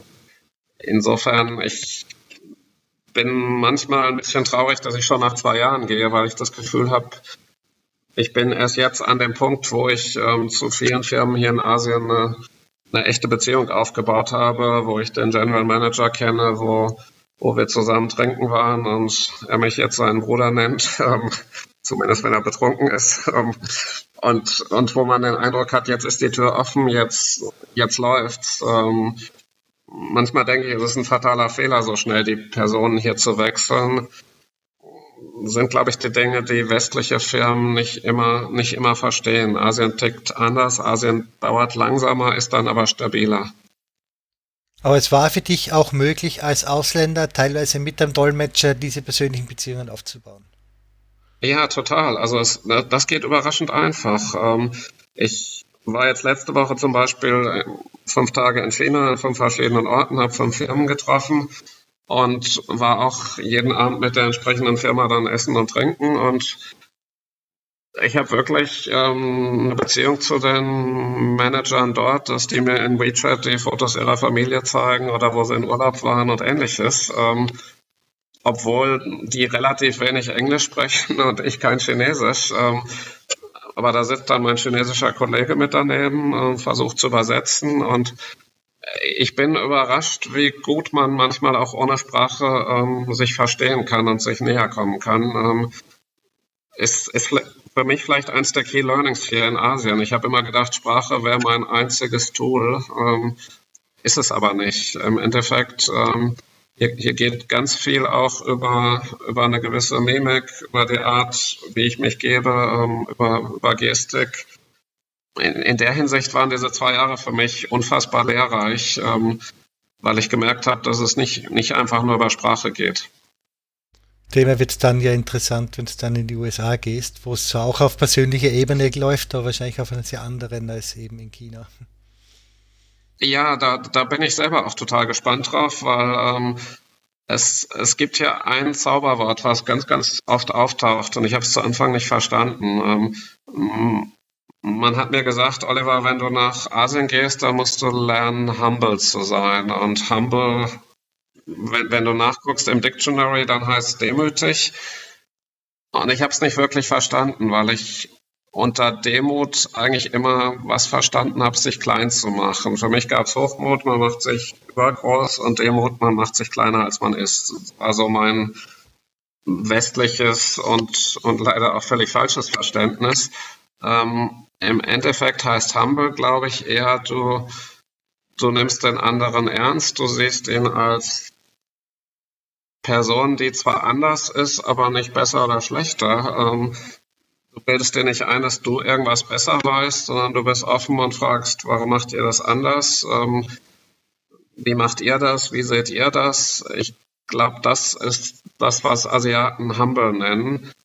Und humble zu sein, ist hier für einen, für einen westlichen Manager, glaube ich, der Schlüssel zum Erfolg. Ähm, nicht zu denken, ich, ich weiß es besser, weil ich komme aus einem entwickelteren Land oder ich habe die tolleren Produkte oder meine Firma ist, wer weiß wie groß, ähm, sondern total offen dahin zu kommen, sich anzugucken, wie machen die Menschen das dort, äh, was brauchen die, wie kann ich vielleicht irgendwie helfen, was kann ich anbieten, was, was für die Kollegen dort von, von Interesse sein könnte, aber eben ohne jegliche Arroganz. Ähm, und das Spannende ist, ich glaube, das Auftreten in den USA ist manchmal fast das Gegenteil. In den USA muss ich immer etwas übertreiben, wie, wie valuable alles ist, was man hat und welche riesige gemeinsame Vision man hat und so. In den USA ist so ein bisschen alles think big und hier in Asien macht man sich eher ein bisschen, ein bisschen kleiner, ähm, um ja nicht äh, großmütig oder hochmütig rüberzukommen ich bin gespannt, wie ich mit diesem, mit dieser sehr unterschiedlichen Kultur demnächst klarkomme. Ähm, definitiv muss man sein Auftreten anpassen. Ansonsten, ich glaube, mit Bescheidenheit kommt man in den USA nicht immer weiter. Was wären sonst noch Fallen, was du glaubst, was du deine Asienzeit jetzt in die USA mitschleppen könntest? Ähm, ich ich glaube, was ich natürlich ähm, mitschleppe, ist einfach, dass das Selbstvertrauen, dass ich in sehr anderen Kulturen immer, immer klarkomme und irgendwie immer, immer einen Weg finde. Ähm, ich glaube, es hilft mir sehr, dass ich nicht mehr so klassisch deutsch denke. Ähm, ich muss vielleicht ein bisschen erklären, was ich in den USA mache. Ähm, ich bin, wie gesagt, seit ganz vielen Jahren bei Bayer und Bayer hat vor kurzem Monsanto gekauft. Ähm, die meisten werden es kennen. Ähm, nicht zwangsläufig ähm, eine Firma mit einem super positiven Image. Und im Grunde versuchen wir jetzt in der Integrationsphase eine neue Firma aufzubauen, die das Beste von, von beiden verbindet. Und also das Ziel ist nicht, Monsanto in Bayer zu integrieren, aber das Ziel ist natürlich auch nicht, die Monsanto-Kultur zu übernehmen, ähm, sondern das Ziel ist im Grunde das Beste aus beiden Welten zu finden. Und insofern sucht man Leute, die Bayer gut kennen und in St. Louis arbeiten möchten und Leute, die sind jahrelang in St. Louis waren und jetzt in Deutschland arbeiten möchten, mit dem Ziel, eine neue gemeinsame Firmenkultur aufzubauen. Und ich glaube, die Tatsache, dass ich alle deutschen Prozesse sehr gut kenne, aber mittlerweile mit anderen Augen sehe, weil ich jetzt schon seit zwei Jahren alles so ein bisschen von außen betrachte, aus, aus einer Ländersicht oder aus einer Regionssicht. Ich glaube, das, das wird mir auch in den USA sehr helfen, ähm, dass ich nicht mehr in irgendeiner klassischen, ja, verbohrten deutschen Prozessdenke bin, ähm, die deutsche Großunternehmen leider manchmal haben, sondern, glaube ich, vieles jetzt einfach sehr pragmatisch, äh, flexibler sehe. Ich glaube, das wird mir zum Beispiel auch in den USA helfen. Aber das muss jetzt ja eh aktuell schon ein bisschen ein interner Kampf fast sein, oder? Weil du musst vom Headquarter aus, bist du ja prozessgebunden bis zum Gehen nicht mehr und rund um dich herum ist hauptsächlich, schauen wir mal, das lösen wir schon irgendwie. Ein bisschen ist es tatsächlich so, aber ich finde diese, diese Mittlerrolle ganz spannend. Ähm, ich habe das Gefühl, ich habe das Glück, dass ich beide Seiten verstehe. Also ich, ich rufe ziemlich oft in Deutschland an beim Headquarter und versuche denen zu erklären, warum wir das jetzt nicht exakt prozessgetreu eins zu eins, so wie Deutschland sich das ausgedacht hat, in China machen können oder in Indonesien machen können, sondern das Ganze ein bisschen adaptieren müssen. Ich kann aber andererseits auch den Chinesen oder den, den Indonesiern oder, oder Thais erklären, warum jetzt die, äh, die Thai-Mentalität, wir gucken einfach mal, ähm, in, in dem Fall nicht zwangsläufig die richtige ist, um ein Weltunternehmen zu steuern. Ähm, ich ich glaube, ich bin hier sehr stark in der Mittlerrolle und wahrscheinlich werde ich das zukünftig auch sein. Ähm, das macht mir aber Spaß. Ich finde es schön, wenn man, wenn man beide Kulturen versteht und ich kann der asiatischen Kultur mittlerweile sehr, sehr viel abgewinnen. Ich sehe aber schon auch, dass deutsche Organisation was ist, was einen im Leben weiterbringt. Und ich würde die jetzt nicht komplett aufgeben wollen. Jetzt mal abgesehen von Freunde und Familie, was ist das, was du am meisten vermisst aus Deutschland jetzt aktuell? Das, das werde ich ganz oft gefragt und ich tue mich mit der Frage manchmal ein bisschen schwer. Ich also muss Freunde und Familie ausnehmen, weil sonst ist das immer die Antwort. Es tut mir leid. Ja, das, nein, es ist auch tatsächlich so. Also zu Anfang wurde ich immer gefragt, vermisst du Deutschland? Und ich habe immer gedacht, weiß ich gar nicht so recht. Ich vermisse Freunde und Familie. Ähm, ich beginne langsam ein bisschen Jahreszeiten zu vermissen. Das hat man mir von Anfang an gesagt, du wirst hier irgendwann Jahreszeiten vermissen. Ich habe im ersten Jahr noch drüber gelacht und gesagt, warum sollte ich einen kalten Winter vermissen? Jetzt im zweiten Jahr ist es aber schon so, ähm, Singapur hat immer über 30 Grad. Singapur hat immer ganz, ganz hohe Luftfeuchtigkeit. Und Singapur wird nachts vielleicht drei, vier Grad kälter, aber das war's auch. Ähm, also hier ist es immer so warm, dass man draußen schwitzt. Sobald ich mich mehr als einen Kilometer bewege, schwitze ich. Ähm, und zu Anfang dachte ich, oh, jeden Tag Sonne ist ja traumhaft und jeden Tag einen Swimmingpool im Kondo, in den du reinhopsen kannst. Aber wenn ich jetzt ähm, Fotos auf, auf Facebook von meinen deutschen Freunden sehe und sehe, wie, wie der Herbst beginnt, ähm, oder mal die erste schneebedeckte Landschaft von, von jemand aus Russland geschickt bekomme, ich merke, dass ich so langsam ein bisschen vermisse und ich bin gerade da hin und her gezogen, was ich an Weihnachten mache, ob ich sozusagen meine letzten Monate allesamt hier verbringe, um noch möglichst viel von Asien zu sehen, oder ob ich sage, Mensch, äh, eine Woche deutscher Weihnachtsmarkt und, und vielleicht auch Skifahren in Österreich, ähm, das wäre schon auch ganz schön. Ich, ich bin auch im Zwiespalt und weiß es noch nicht. Hm. Also du hast jetzt in den zwei Jahren bist ein, zwei Mal wieder zurückkommen, oder? Also über Weihnachten halt. Ich war letztes Jahr Weihnachten zu Hause und ich habe das Glück, dass ich so zweimal im Jahr für, für eine Woche ins deutsche Headquarter muss und dann auch eine Chance habe, mal, mal Freunde zu sehen abends oder bei meiner Family vorbeizuschauen. Und äh, mein, mein Bruder, mein, meine Nichte, meine, äh, mein Neffe waren, waren hier, meine Mutter war hier, mein Vater war hier. Ähm, also das Schöne an Singapur ist, es ist ein relativ beliebter Reisestandort. Insofern, ich habe hab ziemlich viel Besuch gehabt in den zwei Jahren und fand das sehr, sehr schön. Ich befürchte, das könnte sich in St. Louis ändern. Ich glaube, da wollen nicht ganz so viele hin. ja, wahrscheinlich. Also so spannend ist es auf, auf jeden Fall nicht wie Singapur. Nein.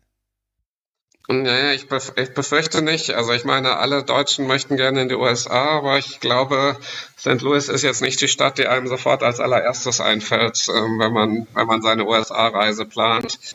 Ich befürchte, außer jede Menge Korn- und Sojafelder drumherum, kann ich jetzt vielleicht nicht ganz so viele ähm, touristische Highlights anbieten, wenn ich in St. Louis bin, wie hier in Singapur.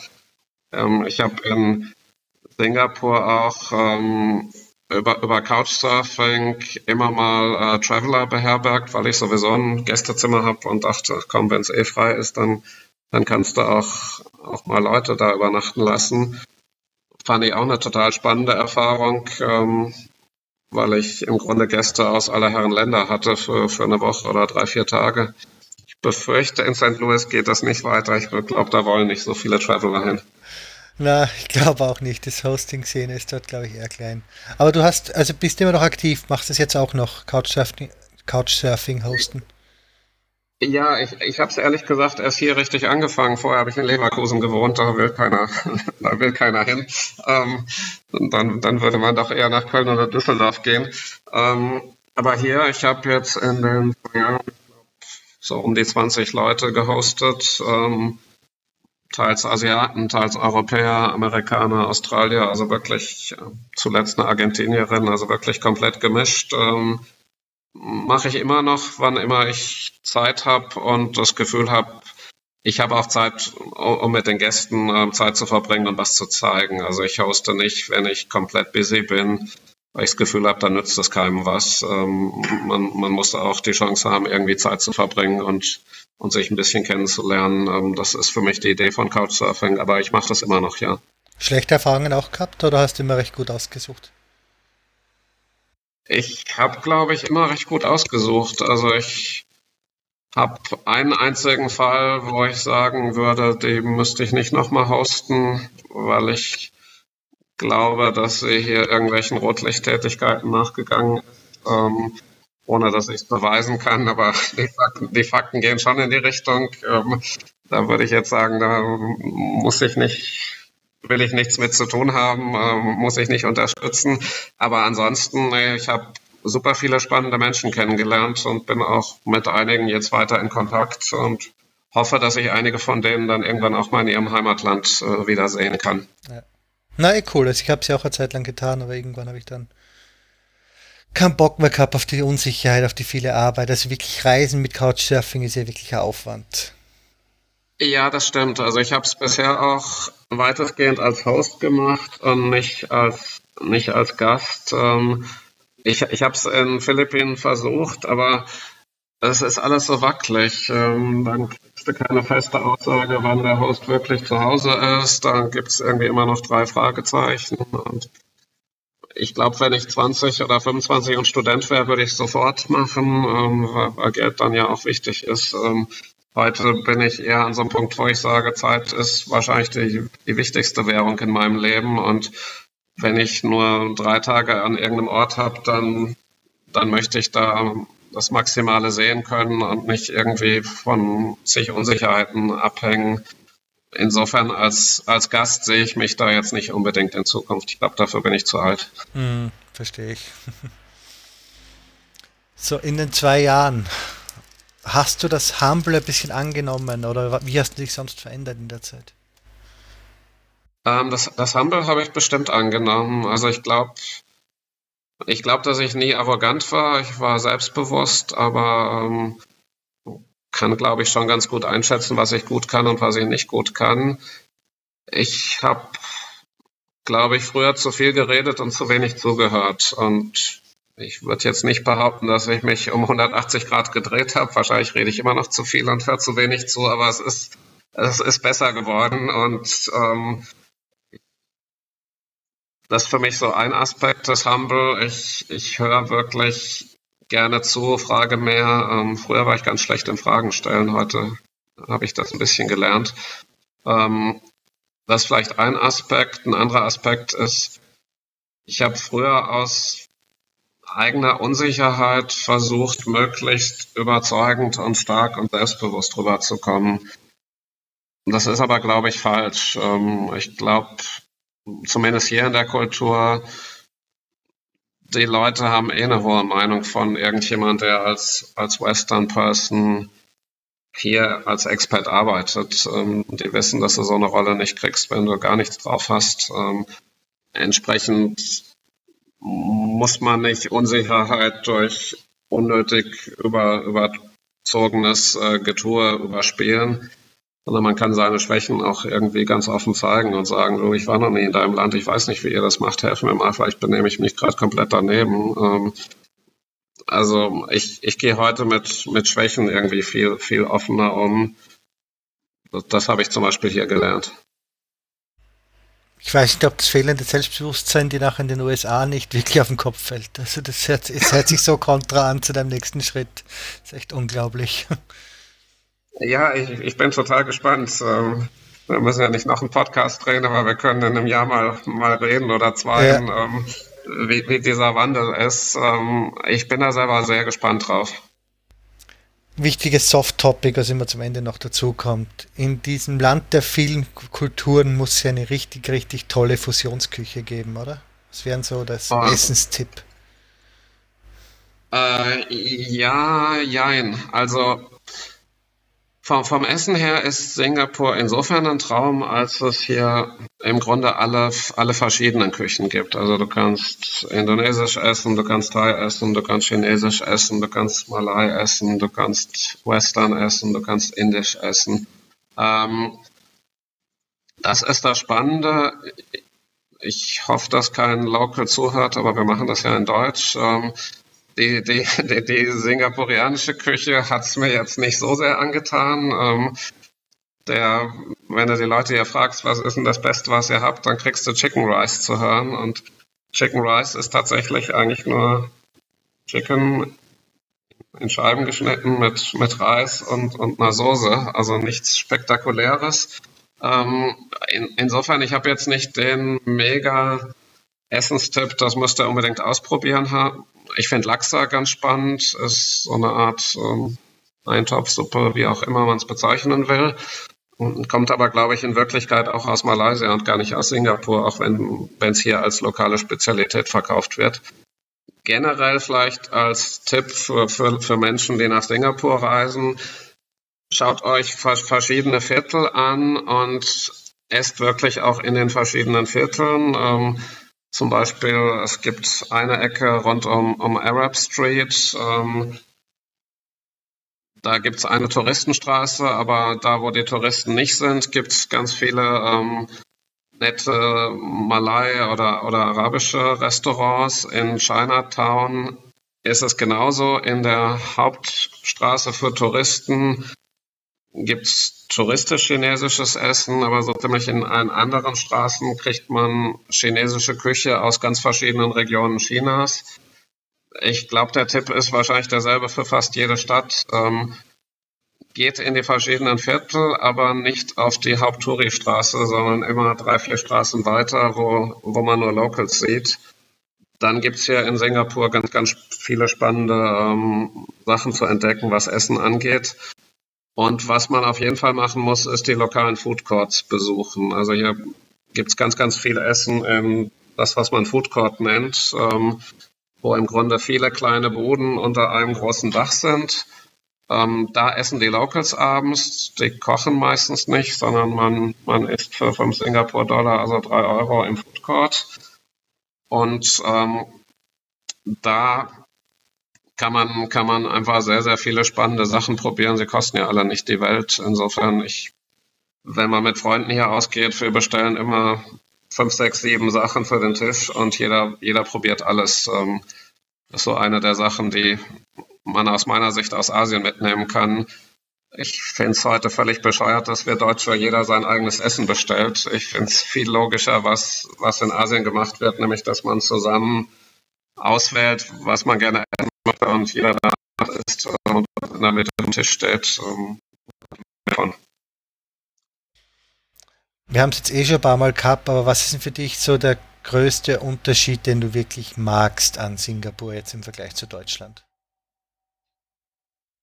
Ich, hm, ich würde sagen, die, also als allererstes muss ich nennen die verschiedenen Kulturen, die so vermischt und friedlich zusammenleben.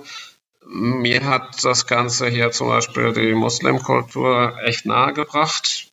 Ich hab, für mich war es in Deutschland relativ fremd und auch wenn ja sehr, sehr viele Türken in Deutschland leben, hat man trotzdem nicht zwangsläufig ähm, unbedingt direkten Kontakt dazu. Ich habe hier, glaube ich, ein gutes Verständnis für fast jede Religion auf, entwickelt und kann auch in jeder Religion irgendwas finden, was ich, was ich für mich attraktiv und interessant finde. Ähm, und also das, das ist was, was ich hier sehr, sehr mag und mir eigentlich für Deutschland mehr wünschen würde. Ähm, dann die, die generelle Offenheit gegenüber Ausländern. Ich würde mir wünschen, wir wären genauso offen und interessiert und neugierig, ähm, wie, wie das hier der Fall ist. Die Land langfristige Planung, ähm, wie soll sich ein Land entwickeln. Ich verstehe, dass das in einem Einparteienstaat viel einfacher ist. Ähm, trotzdem würde ich mir von, von deutschen Regierungen oder, oder auch Stadträten wünschen, dass sie ein bisschen langfristiger denken, ein bisschen mehr Vision haben, wie soll mein Land, wie soll meine Stadt in 20 Jahren aussehen und vielleicht auch ähm, das ganze Thema Mobilität. Ähm, ich finde, die haben hier eine sehr gute Lösung gefunden mit, mit einem tollen Metrosystem, mit ähm, E-Bikes, mit E-Rollern, mit allem Möglichen, was per App nutzbar auf der Straße rumsteht und ich überall wieder abstellen kann. Mit Taxis, die nicht die Welt kosten und es auf diese Weise geschafft, dass man ein Auto gar nicht vermisst. Ähm, das hätte ich zum Beispiel als Deutscher nie vermutet, dass ich mal sagen würde, ich vermisse mein Auto nicht, aber ich, ich tue es nicht. Ja. Betreffend der E-Roller, hast du es gehört? In Deutschland haben sie jetzt endlich eine Gesetzeslösung dafür gefunden. Oh nee, habe ich nicht mitbekommen. Sie haben die schrecklichst mögliche gefunden. Äh, auf 20 km/h beschränkt statt der 25 und Nummern- und Kennzeichenpflichtig, also haftpflichtpflichtig. Oh wow. Wobei ich hier in Singapur zum Beispiel erkennen muss, dass wenn es gar keine Regeln gibt, und hier gab es bis vor kurzem gar keine, dann ist das auch so ein bisschen gefährlich. Also hier fahren die Dinger, nach, hier fahren die Dinger nachts mit ganz schön hoher Geschwindigkeit auf den Gehwegen rum und ich, ich bin jemand, der gerne abends nachts joggen geht. Ähm, ich habe das eine oder andere Mal, musste ich schon mal mit einem Sprung so ein Ding ausweichen. Ähm, also ganz ohne Regeln ist auch nicht gut. ja. Die logische Folgefrage zu vorher zum Unterschied, den du liebst. Was wäre der Unterschied, den du hast? Also was? Ähm, ich, ich tue mich mit dem Wort hassen schwer. Also ich, ich hasse, glaube ich, gar nichts im Leben. Ähm, aber formulieren wir das mal um und sagen, was, was mag ich nicht so? Ähm, manchmal ist mir das Leben hier zu sehr auf, auf Kommerz ausgerichtet, ähm, zu sehr auf möglichst viel Geld verdienen, möglichst schnell beruflich aufsteigen ähm, und, und zu sehr auf, ähm, auf, auf Marken und sowas. Also ich habe noch nie so eine Fülle an Gucci, Prada und sonst was Shops gesehen wie hier in Singapur. Und im Endeffekt ist es den, ich habe den Eindruck, die Menschen hier sind teilweise schon so ein bisschen in so einem Laufrad, ähm, wo es darum geht, möglichst schnell, möglichst Karriere zu machen und, und am Ende um, um, um wirtschaftlichen Wohlstand. Und man hat mir hier gesagt, ähm, wenn du hier eine Freundin suchst, dann musst du die fünf Cs haben. Credit Card, Condo, ähm, Car, irgendeine Club Membership und ich weiß nicht mehr, was das fünfte ist. Aber im Endeffekt, ähm, so die kommerzielle Denke hier ist, ist krass übertrieben. Ähm, das Spur too much. Ähm, ich glaube, man kann es verstehen, wenn man sieht, wie arm teilweise der Rest von Asien ist. Aber hier ist es übers Ziel hinausgeschossen und ich würde mir wünschen, dass, dass die Menschen auch, auch andere Dinge wichtig finden, als welche Marke meine Handtasche hat. Was wäre ein Tipp, wenn du Leuten mitgeben würdest, die jetzt auch längere Zeit in Asien wohnen werden? Ähm, ich ich, ich glaube, ein, Tipp ist ganz klar, lasst euch auf alles ein. Also seid, seid möglichst offen ähm, all diesen verschiedenen Kulturen gegenüber pro probiert alles aus, versucht möglichst viel Zeit mit Locals zu verbringen, nicht, nicht nur mit anderen, nicht nur mit anderen Ausländern. Ähm, wenn ihr auf Dienstreisen seid, guckt, dass immer ein lokaler Kollege dabei ist. Ähm, aber, aber versucht wirklich möglichst viel kennenzulernen, möglichst viel zu fragen. Ähm, da, dann gibt es in Asien einfach unfassbar viele spannende Sachen zu erkennen, weil die ganzen Kulturen so unterschiedlich sind und weil überall eine spannende Mischung aus irgendwie religiösem Einfluss, Tradition, ein bisschen westlichem Denken. Das hat sich einfach sehr, sehr spannend vermischt und ich glaube, man kann da sehr, sehr viel kennenlernen, wenn man einfach, einfach offen für alles ist und es ausprobiert. Also ich sage zum Beispiel, die Kollegen fragen mich immer, gibt es irgendwas, was du nicht isst? Und ich sage immer, alles, was du isst, ähm, möchte ich ausprobieren. Ähm, vielleicht von toten Insekten abgesehen oder sowas. Aber im, im Grunde, ich versuche mich und und ich habe den Eindruck, ähm, damit fährt man hier nicht verkehrt. Ähm, man muss natürlich die ein oder andere Hemmung manchmal so ein bisschen fallen lassen. Also ich habe auch schon in Plätzen gegessen, wo irgendwelche Ratten rumliefen. Ähm, in, in der Hinsicht muss man muss man seine Hemmschwelle dann so nach und nach ein bisschen runterfahren und, und generell muss man, glaube ich, in Asien akzeptieren, dass, dass man der Natur irgendwie anders ausgesetzt ist als, als in, in Europa. Ähm, in Asien ist es halt normal, dass es, es gibt eine Menge Vulkane, es gibt eine Menge Erdbeben, es gibt eine Menge Wetterkatastrophen und ich muss aufhören, vor allem irgendwie Angst zu haben, dass dies oder das passieren kann. Ähm, im, im, Endeffekt ist die Wahrscheinlichkeit, dass es nur ausgerechnet ähm, mich betrifft, extrem gering. Und hier ist es einfach normal. Es gehört zum Leben dazu, dass es all diese, diese äh, Naturkatastrophen gibt. Ähm, die Menschen gehen überraschend relaxed damit um und bauen es danach halt wieder auf. Und wenn ich hier mit westlichen Ängsten ankomme, dann halten die mich alle für komplett bekloppt. Ähm, da muss man als Europäer einfach ein bisschen entspannter werden. Genauso muss man, glaube ich, ein bisschen pragmatischer werden und sich fragen, wie viel von deutschen Prozessdenken oder deutscher Organisationen ist jetzt wirklich relevant und wirklich wichtig. Ähm, ich war es vorher gewohnt, dass ich, wenn ich in ein Land kam, erstmal irgendwie Strategieworkshops gefahren habe. Ich fahre das hier auf ein Minimum runter, weil ich weiß, dass ich die Leute zu Tode langweile. Ich gucke eher, was sind, was sind wirklich konkrete Aktionen, die ich starten kann, um, um, um irgendwie Erfolg zu haben. Man, man denkt hier anders und ich versuche, das möglichst zu verstehen und mich anzupassen, zumindest zu einem gewissen Grad. Gute abschließende Worte, denke ich. Haben wir sonst noch irgendwas vergessen oder gibt es sonst noch was zu erzählen, ein Anekdötchen?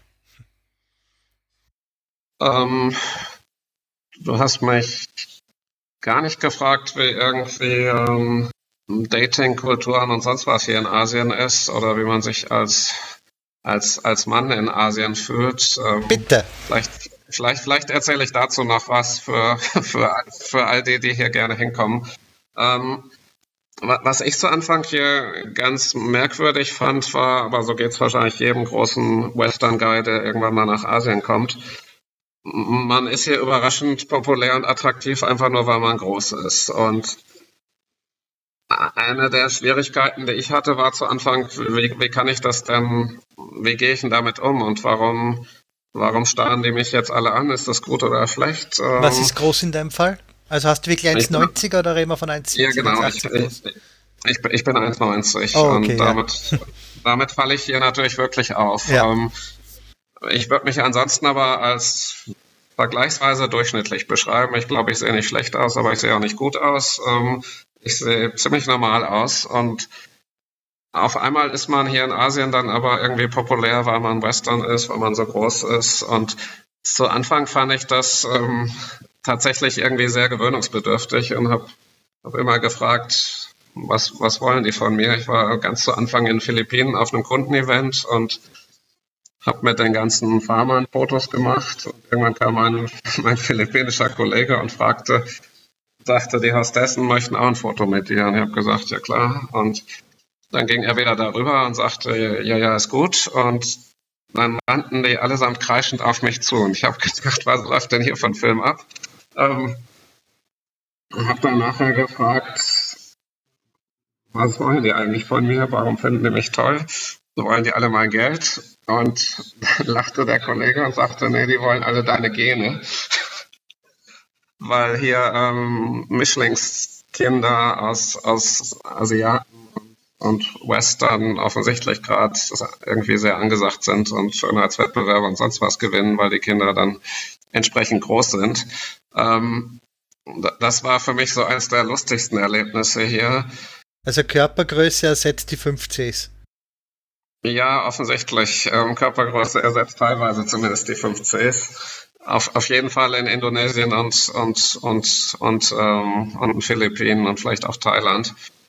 Ähm, das, das andere, was ich total spannend finde, ist, Menschen wollen, glaube ich, immer das haben, was sie, was sie gerade nicht haben. Also alle, alle asiatischen Mädels erzählen mir, Western Girls würden ja so viel besser aussehen. Und ich habe immer gefragt, warum denn? Du bist super hübsch. Und ja, aber ihr habt so tolle gerade Nasen und ihr seid so groß und ihr, ihr habt, äh, ihr habt mehr Kurven und das, das Lustige ist, ähm, wir würden wahrscheinlich genau das Gegenteil sagen und wir würden sagen, boah, aber ihr habt so tolle große Augen und ihr habt so tolle lange Haare und weiß nicht was. Ähm, also das Verrückte ist wirklich ganz egal, was die Menschen haben. Sie wollen irgendwie immer genau das, was sie gerade nicht haben, was dann hier manchmal zu den skurrilen Dingen führt, wie dass man in China asiatische Gesichter sieht mit einer Nase, die da definitiv nicht reingehört, weil halt einfach ähm, eine klassische westliche lange Nase in so ein kleines rundes asiatisches Gesicht äh,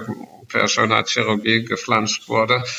Ähm, das ist für mich noch so eine der Erfahrungen, über die ich hier zu Anfang so ein bisschen schmunzeln musste und, und manchmal ein paar Probleme mit hatte. Ähm, heute finde ich schön, heute kann ich damit auch irgendwie umgehen, aber ich glaube, das wird dem einen oder anderen, wenn er neu nach Asien kommt, vielleicht auch dass das erstmal so ein kleiner Kulturschock ist und er sich fragt, was, was läuft denn jetzt hier für ein Film? Warum bin ich auf einmal so populär? Ähm, muss man ein bisschen vorsichtig mit umgehen. Ähm, einige wollen natürlich auch nur einen reichen Freund. Und die Grund, den, den Grundschimmer, der hat wahrscheinlich Geld, hast als Europäer wahrscheinlich bald einmal um dich dort. Ja klar, also das spielt natürlich eine Rolle. Wobei ich immer drüber lache und sage, ich glaube, in Singapur gibt es verdammt viele Locals, die viel mehr Geld haben als ich. Also ich glaube nicht, dass ich zu den reichen Menschen hier gehöre. Ich gehöre, glaube ich, maximal zur Mittelschicht. Und Dating selbst dann? Gibt es da auch irgendwas zu erzählen von der Datingkultur? Ja, ähm, was ich glaube, wir Europäer denken ja alle, wenn wir mal in Asien waren, Asiaten wären, wären sehr schüchtern, weil man keine Asiaten sieht, die in der Öffentlichkeit Händchen halten oder in der Öffentlichkeit ähm, rumknutschen sind. Das, das täuscht aber. Asiaten sind nur nach außen hin irgendwie rüchtern, schüchtern und zurückhaltend. Also wenn man in der Öffentlichkeit ist, dann, dann ist man hier einfach zurückhaltender, als das in der westlichen Kultur der Fall ist. Ähm, ansonsten gibt es aber irgendwie gar nicht den großen Unterschied. Also ich habe wirklich den Eindruck, da tut sich nicht so viel.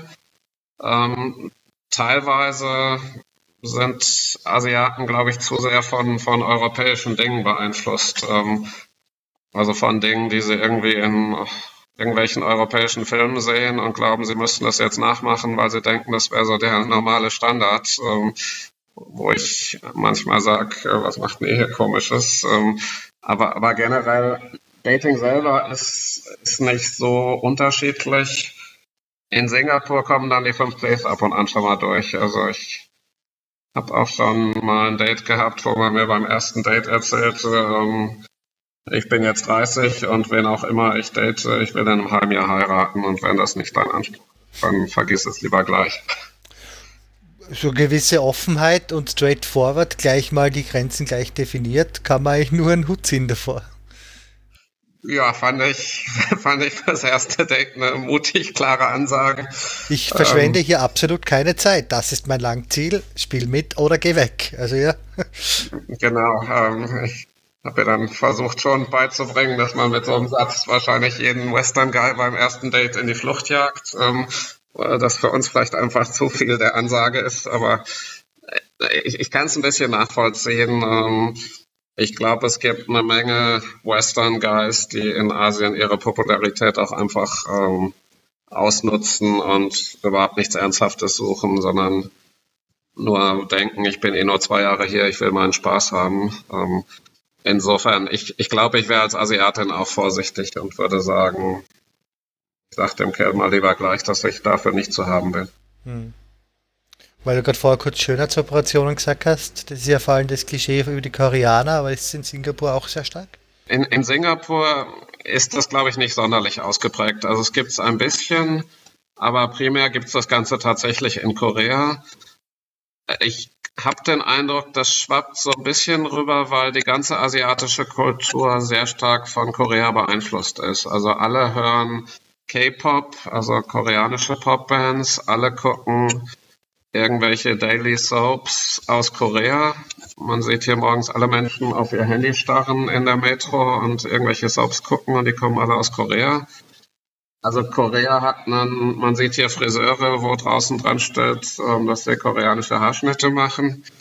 Ähm, hat sich mir noch nicht ganz erschlossen, was es bedeutet, aber ähm, der, der Einfluss von Korea ist relativ stark. Insofern kommt auch das so ein bisschen rüber. Aber ich habe es jetzt noch nicht so stark wahrgenommen. Und Japan eher weniger. Also Korea ist der kulturelle Taktangeber in der Region. Ah, ja, ich, Korea ist der Taktangeber. Japan nicht so sehr. Ich habe den Eindruck, die japanische Kultur ist auch ein Tick weniger offen als die, als die ähm, koreanische oder als alle anderen in, in Asien. Ähm, ich will jetzt um Himmels Willen keinem Japaner irgendwie ähm, was, was Falsches sagen. Ich war nur dreimal in Japan. Insofern bin ich kein echter Insider oder Kenner. Ich habe den Eindruck, Japaner mischen sich jetzt nicht ganz so viel mit, mit anderen Ländern und exportieren auch ihre Kultur nicht im selben Maße, wie die Koreaner das tun. Koreanische, zum Beispiel Japanerinnen in Singapur, habe den Eindruck, die daten auch wenn dann eher Japaner und keine und keine, keine anderen Kulturen. Ähm, Koreaner sind da ein bisschen offener und generell äh, Koreaner gehen sehr offen damit um, dass sie glauben, ihre Kultur sei, sei toll und, und mögen diesen Einfluss auch, den sie auf andere Länder haben. Ja, Japaner sind zurückhaltender. Japaner sind einfach viel, viel zurückhaltendere, ruhigere, bescheidenere Menschen als Koreaner habe ich viel stärker als outgoing wahrgenommen, ähm, als, als, als Japaner das sind. Wie gesagt, man hat hier von Europa aus halt echt null Kontakt mit irgendwelchen Ländern von dort, von denen ist es halt immer so schwer, irgendwas zu erkennen von außen. Ja, und das, das Verrückte ist, man unterschätzt auch die, die Größe all dieser Länder. Also zum Beispiel, ähm, ich möchte jetzt nichts Falsches erzählen, aber ich glaube, dass ich habe neulich eine Statistik gesehen, dass Indonesien im Jahr 2025 oder 2030 in die Top 5 der ähm, Wirtschaftsnationen aufsteigt, was, was die Größe ihres Bruttosozialproduktes und sowas angeht. Ähm, war mir überhaupt nicht klar, bevor ich hierhin kam. Ich meine, ich wusste, dass Indonesien irgendwie flächenmäßig ein großes Land ist, aber das war's auch. Ähm, Indonesien ist unfassbar groß und ähm, wenn das Land sich so weiterentwickelt, ähm, ist auch heute schon teilweise recht modern, ähm, wird irgendwann mal eine führende Wirtschaftsnation sein, hat man aber nicht auf dem Radar als, als, als Deutsche. Und ähm, dasselbe gilt natürlich für Singapur, aber Singapur ist ein kleines Land, da kann ich es noch eher nachvollziehen. Und auch von China haben wir, glaube ich, teilweise einfach ein komplett falsches Bild. Also ähm, ich würde mir wünschen, dass, ähm, dass diese Länder sich uns ein bisschen mehr erschließen dauerhaft. Ähm, weil man, weil man da auch eine Menge lernen kann. Aber Reisen in China ist jetzt nicht so ganz einfach als Ausländer, muss man dazu sagen. Was meinst du, was ist das falsche Bild, was wir von China haben? Naja, ich habe den Eindruck, China wird in den deutschen Medien ja schon als dauerhaft eher als wirtschaftliche große Gefahr und sowas dargestellt. Ähm, natürlich sind sie irgendwie auch ein Wettbewerber. Ich meine, China ist ein Riesenland und muss 1,3 Milliarden Menschen ernähren. Und natürlich betreibt China eine Politik, die darauf aus ist, ähm, das, das langfristig zu sichern, was man ja auch nachvollziehen kann. Aber ansonsten ähm, habe ich den Eindruck, dass ähm, viele Chinesen jetzt absolut offen sind und ähm, sich freuen, Menschen aus anderen Ländern kennenzulernen, ähm, dass man auch als deutsches Unternehmen in China absolut willkommen ist. Ähm, also ich nehme China als große Wirtschaftsnation wahr, mit aber sehr netten, freundlichen Menschen, die jetzt nicht irgendwie irgendwie zwangsläufig ähm, Europa gegenüber feindlich eingestellt sind, ganz und gar nicht. China sucht ähm, ich glaube, China sucht Partnerschaften, China sucht ähm, Technologien und Input. Ähm, China sucht Möglichkeiten, mit anderen Ländern zusammenzuarbeiten. Ich glaube, dass China mehr Möglichkeiten hat, als, als, wir, aus, als wir aus Deutschland ähm, das einschätzen können.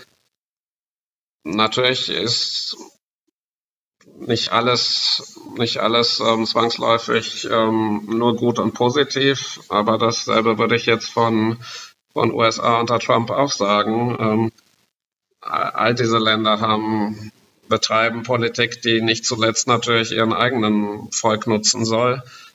Ich glaube aber, wir sollten China ähnlich offen gegenüberstehen, wie wir das auch, auch USA oder so tun. Wir verteufeln China aus meiner Sicht zu sehr. Gut, dann stelle ich es jetzt nochmal. Haben wir noch irgendetwas? Ähm, ähm, ich glaube nicht. Also ich, ich glaube, wir haben jetzt doch ähm, ganz schön lange ähm, fast, fast alle Bereiche ähm, zumindest mal irgendwie grob, grob, ähm, grob angefasst, die ich hier, die ich hier kennengelernt habe. Ich, aus, aus meiner Sicht gab es hoffentlich einen, einen netten äh, ersten Eindruck, ähm, wie sich es als Deutscher in Singapur lebt, äh, wie sich es als Deutscher generell in Asien lebt. Ich bin sicher, es gibt noch 5000 andere Themen, die man anschneiden könnte. Ähm, ich weiß nicht, wie du sonst mit deinen Hörern so verfährst, aber ähm, ich bin natürlich offen an jedem, der nach Singapur kommt und der irgendwie gerne Ratschläge oder ähnliches hätte, ähm, gerne auch irgendwie Feedback zu geben oder Detailfragen zu beantworten. Also gerne, gerne. Also wenn es da was gibt, leite ich dir gerne, gerne weiter.